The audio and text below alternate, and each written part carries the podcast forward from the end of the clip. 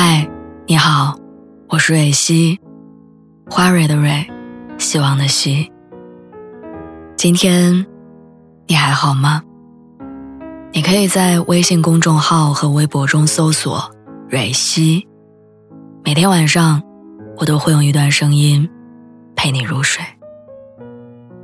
听完今天的故事，祝你晚安，做个好梦。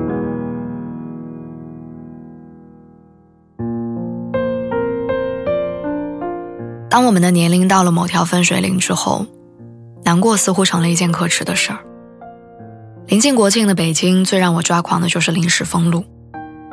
本来可以拿到全勤奖的我，堵在差几百米就能打到卡的马路上，眼睁睁看着自己迟到，却只能无助地跟司机师傅干瞪眼，什么都做不了。下午写稿子的时候，电脑突然黑屏，我记不清它是第几次死机了，只能把所有的情绪。发泄在重启的按钮上。果然，开机之后，稿子再一次丢了。这场崩溃不亚于当年高考失利对我的打击。晚上回家，我沮丧地走向浴室，等着水把自己打湿。感受到水温的那一刻，我才敢面对墙壁，把情绪释放出来。我觉得莲蓬头他最懂我。可以帮我把泪水掩盖掉，还可以帮我把所有的难过、崩溃、不堪，都冲进下水道里。当我们到了一定的年纪，难过好像成了一件特别可耻的事儿，所以我总是习惯把我不敢示人的那些情绪，藏进这间小小的避难所里。我不知道从什么时候开始，一个成年人他成熟的标志变成了懂得控制情绪。甚至是戒掉情绪。前两天，我和闺蜜逛街，无意间提起之前大学时候的一位同学，说这个人现在总是在朋友圈里发一些很负能量的东西，想把他屏蔽掉。出于好奇，我拿过他的手机翻看了这位负能量同学的朋友圈，发现他确实很喜欢发一些工作上和感情上的烦心事儿，喜欢在半夜分享一些伤感的音乐跟配文。虽然够不上散播负能量，但对比现在这个人人都喜欢隐藏真实情绪的朋友圈，它确实显得不合时宜。但在那一刻，我才意识到，朋友圈似乎早已经不再是分享真实生活的工具，好像你只能去分享一些快乐跟优越，否则总会有人站出来，把你的情绪和道德价值捆绑在一起。好像人人都有一套反馈的机制，我们的恐惧、愤怒、悲伤、难过这些情绪都深深的刻画在我们的基因记忆里。面对他们，选择表达和释放，是再正常不过的事儿。前段时间我在家里刷短视频，在解说的快进播放里，我重温了一遍日剧《无法成为野兽的我们》。看到女主角海晶的那一刻，我感觉到。我在他身上找到了自己。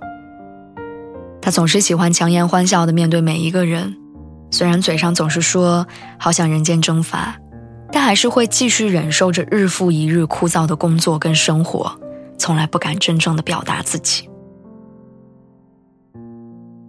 仔细想想，海晶何尝不是我们？我们都把自己的情绪视为洪水猛兽，即便是父母跟朋友。也不敢全部倾诉。你害怕，因为自己的三言两语经过几百公里的距离传递，会掀起电话那头的惊涛骇浪。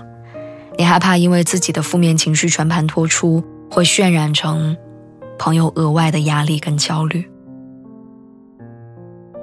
就像那句台词说：“每一个人都想成为野兽，却因为内心的考量，活得束缚又艰难。”这些憋屈的成年人，反而让我怀念起小时候。小时候的我们，像是有强大的主角光环，身边总是围绕着一群人，开心就笑，不开心就闹，总会有人来哄你，来逗你，来宠着你。但长大之后才发现，成年后的那些难过，就像藏在毛衣下的那根线头，稍有不慎，被人扯开，暴露出来的全都是狼狈跟不堪。因此，我们学会了用微笑作为面具，即便已经憋出了内伤。久而久之，没人知晓那层面具下面的情绪是什么。我知道你也一定有过，在莲蓬头下、阳台上、厕所隔间，咬着牙挺过一场场无声的哭泣。我也知道这个社会需要情绪稳定的成年人，但你已经做得很棒了。希望你不要总是一个人逞强。心理学家弗洛伊德也曾经呼吁过：没有表达的情绪永远不会消亡，他们只是被活埋，并且将会以更加丑陋的形式涌现出来。所以，学会坚强是很重要。但更重要的是，懂得释放。最后，我想跟你说，让你变得成熟懂事的那几年，一定过得很辛苦。以后，请你不要一个人硬扛。